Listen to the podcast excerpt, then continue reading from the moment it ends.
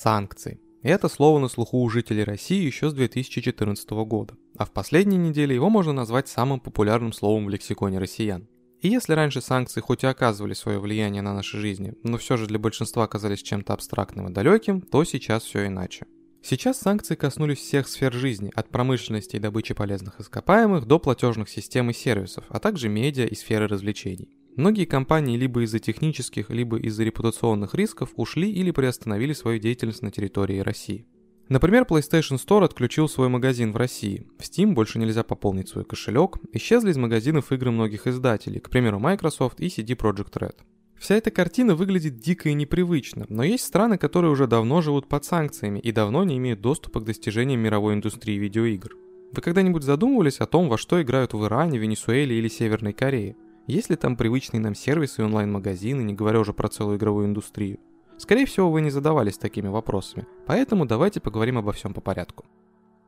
Начнем давайте с Ирана, который регулярно получает пачки санкций от огромного количества стран, в основном западных. Так как санкции эти крутятся вокруг отказа Ирана от прекращения развития ядерной программы, то и запреты налагаются в основном на все, что связано с энергетикой. А при чем же тут игры? Все очень просто. С Ираном очень тяжело проводить расчеты. Для стран, поддерживающих санкции против Ирана, действует запрет на контакты с иранскими банками, да и на любые денежные транзакции в принципе. Ну и компаниям из США строго запрещено сотрудничать с иранским бизнесом.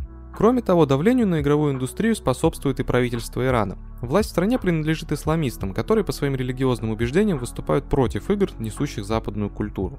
Несмотря на это, игровую индустрию Ирана точно нельзя назвать мертвой. Любителей игр здесь хватает.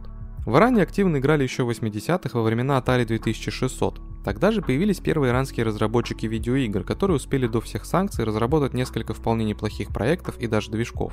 Первопроходцем игровой индустрии Ирана можно назвать компанию Hanafa Software, которая активно разрабатывала игры в 90-х. К сожалению, эта компания смогла просуществовать всего несколько лет, хотя и это неплохой срок, многие ее конкуренты были на рынке и того меньше. За время своей работы команда Hanafa Software разработала около 10 игр. Правда, несколько из них были чисто внутренними экспериментальными проектами, которые изначально не предназначались для релиза. Две игры были разработаны для платформы Windows, а остальные под MS-DOS. Распространением игр в основном занималось государство. Очень редко разработчики сами брались за дистрибуцию и продвижение. Результаты были не особо успешными. Большинство иранских игр, произведенных в 90-е, давно забыты и утеряны. В таком формате игровая индустрия Ирана дожила до 2006 года, когда на страну наложили жесткие санкции. После этого ситуация сильно изменилась, очевидно не в лучшую сторону. Как я уже сказал, никаких денежных переводов между Ираном и другими странами, никакого бизнес-взаимодействия, запрет на использование западных инструментов разработчика и сервисов. В такой тяжелой ситуации помощь разработчикам видеоигр решило оказать государство. Вообще нужно отметить, что власти Ирана всегда высоко ценили видеоигры как способ донесения нужных ценностей и идей, а также как современный продукт, способный приносить прибыль в казну. В 2007 году был создан Иранский фонд компьютерных и видеоигр, цель которого контролировать и поддерживать игровую индустрию внутри страны. Но, как вы понимаете, поддержку, да и вообще возможность быть созданными получают только правильные игры. Несмотря на достаточно сильный контроль рынка видеоигр со стороны государства, в Иране вполне можно поиграть в западные видеоигры. В стране много магазинов, продающих пиратские диски. Надзорные органы одобряют некоторые игры для официальной продажи, но при этом разработчики никаких денег не получают. Ситуация примерно как в России в начале 2000-х. Самыми популярными жанрами в Иране являются спортивные симуляторы, такие как Pro Evolution Soccer и FIFA, адвенчуры и шутеры. С последними часто возникают проблемы, так как сюжет многих шутеров подразумевает боевые действия в восточных странах против местных солдат или повстанцев. Такие сюжеты подвергаются критике и запретам со стороны властей Ирана, но если игра относительно чиста, ее вполне могут одобрить. Общемировые тренды игровой индустрии не обошли Иран стороной. Чем дальше, тем больше иранских геймеров предпочитают играть на мобилках. Сейчас статистика такова, что из 30 миллионов активных геймеров почти 24 играют именно на смартфонах, еще 4,5 миллиона на ПК, а самый маленький сегмент это консоли. Их в страну завозят нелегально, так что консольщиков в Иране почти что нет.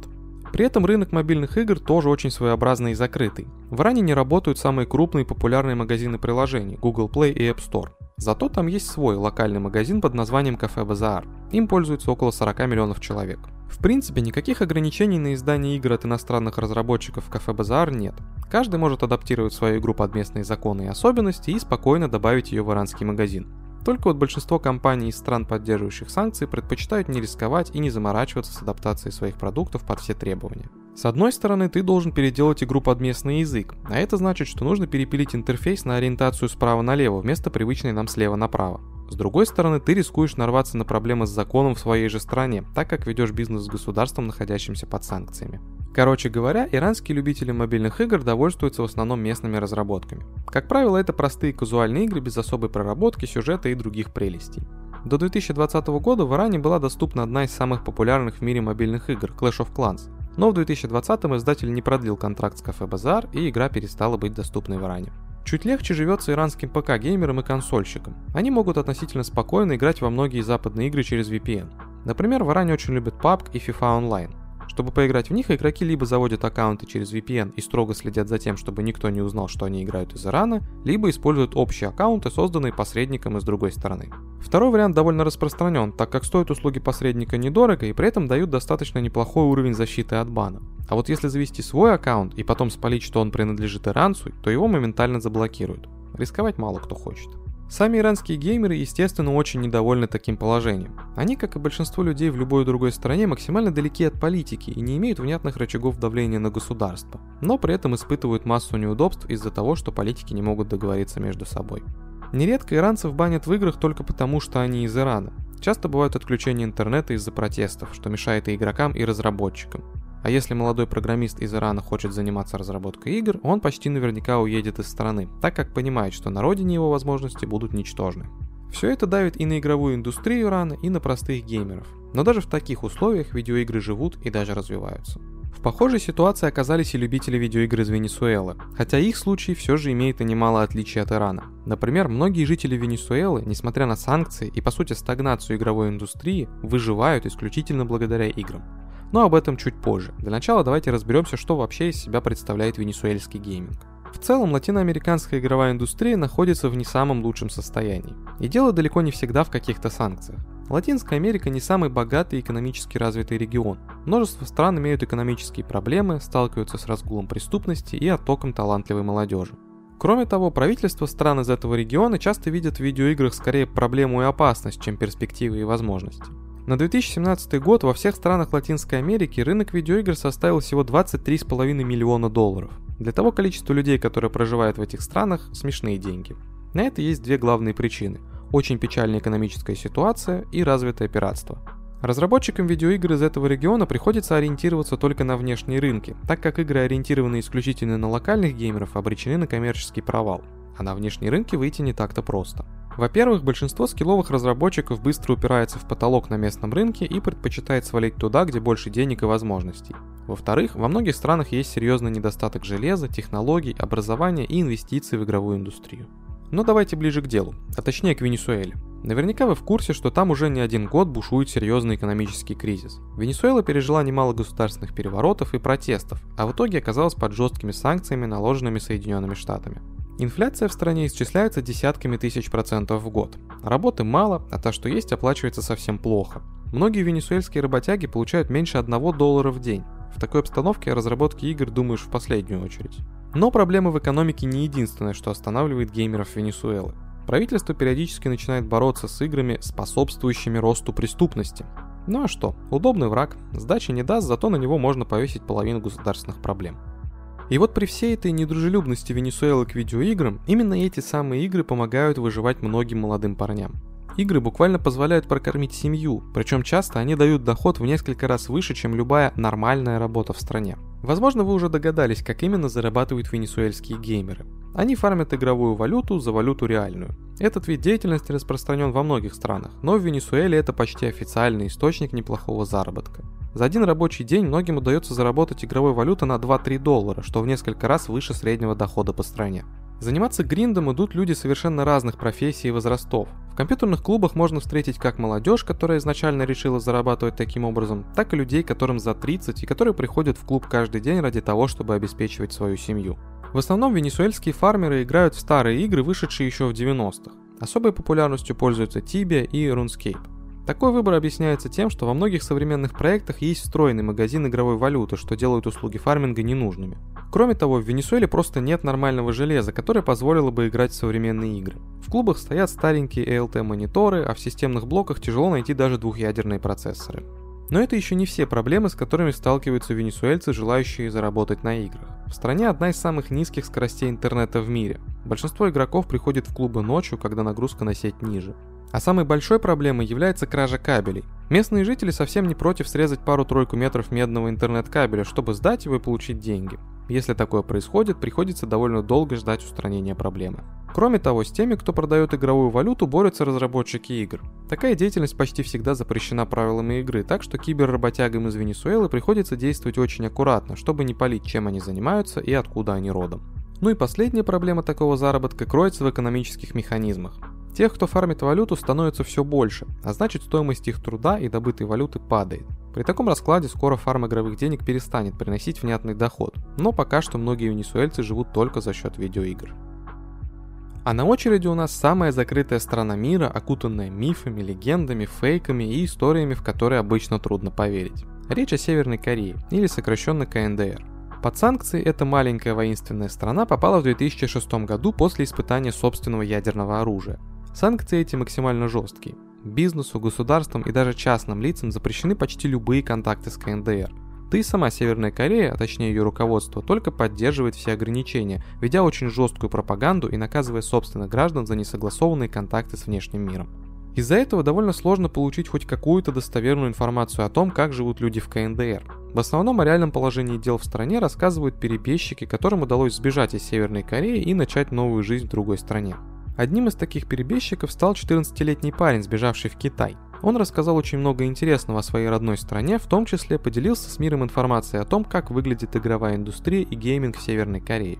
Вообще в КНДР всегда были видеоигры, несмотря на закрытость страны. Еще в 90-х местные дети играли в Age of Empires, Command Conquer и другие западные игры. Затем, по мере закрытия страны, все меньше западных игр стало попадать в руки северокорейских геймеров.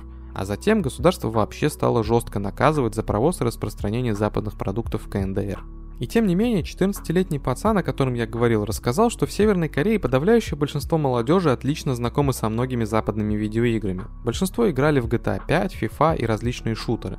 Эти игры тайно привозят из-за рубежа те, кто бывал за границей. При возвращении в страну все вещи и файлы тщательно проверяются, но в основном проверяющие охотятся за запрещенными фильмами и сериалами. А у игр достаточно изменить расширение файлов на MP3, AV или любое другое. Обычно это прокатывает и проверяющие не находят запрещенный контент. Точно так же тайком в страну иногда провозят более-менее современные консоли и ПК. Еще с 90-х многие северокорейские геймеры организовывают лан-вечеринки, чтобы поиграть друг с другом. Правда, это запрещено государством, поэтому такие сходки часто пресекаются. Из-за недостатка техники, пригодной для игр, а также жесткого контроля за игровой индустрией, в КНДР еще с 2000-х пользуются популярностью аркадные автоматы. То, что западный мир прошел еще в 80-х, является повседневной реальностью для жителей Северной Кореи до сих пор. В целом, если ты геймер и живешь в столице КНДР Пхеньяне или хотя бы рядом с ней, то твои дела могут идти относительно неплохо. В столице достаточно распространены смартфоны, на которых тоже можно играть. Правда, работают они на давно устаревших версиях Android и для обычных граждан закрыт доступ в интернет. Чтобы установить какое-либо приложение или игру, ты должен пойти в специальный компьютерный центр, где тебе установят приложение из списка одобренных правительством. К слову о правительстве. Оно помнит про игры и считает их важной составляющей пропаганды. В КНДР даже есть своя игровая индустрия, которая очевидно полностью под контролем государства. Самые известные разработки северокорейского геймдева, как бы смешно это ни звучало, носят явно пропагандистский смысл. К примеру, Hunting Янки – шутер про охоту на американцев. Америка для Северной Кореи провозглашена врагом номер один, так что для них нормально создать что-то подобное.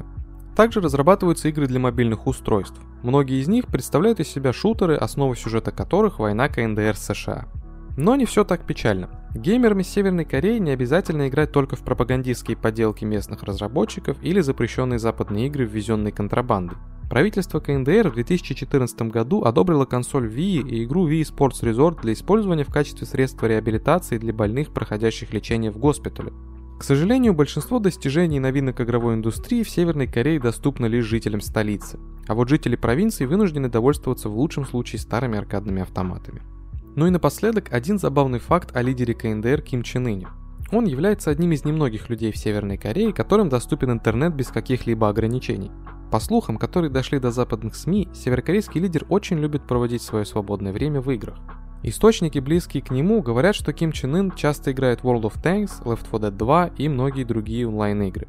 Так что в следующий раз подумайте дважды, прежде чем оскорблять тиммейта в онлайн-игре. Вдруг им окажется Ким Чен Ын, а он все-таки серьезный человек. Если обидеться, у вас могут возникнуть проблемы. Но это не точно. На примере этих стран видно, что игры являются той частью жизни, которую невозможно задушить. Сколько бы ни было ограничений и санкций, и какими бы жесткими они ни были, человек всегда найдет способ поиграть в любимую игру. Если будет нужно, геймеры пронесут пиратские копии на флешке через границу. Если у разработчиков не будет современных инструментов, они все равно будут делать игры. Пусть не такие технологичные, но по-своему интересные. В общем, санкции играм не помеха. Кстати, а как вы представляете себе будущее российских геймеров под санкциями? Может это будет расцвет пиратства, как 2000-х, или подъем отечественного геймдева с колен? А может мы все перейдем на китайский MMORPG? Пишите свои варианты в комментариях. Спасибо за прослушивание. Не забудьте поделиться этим выпуском с друзьями, если он вам понравился, и поставить лайк. А еще можете поддержать нас копейкой на бусте. Ссылка будет в описании под выпуском. Также у нас есть канал на ютубе, где выпуски выходят в видеоформате. Ну а если вы слушаете нас не ВКонтакте, а на другой площадке, то загляните еще и в нашу группу ВК. Все ссылки будут в описании. Это очень помогает нам в развитии и придает сил. Всем пока!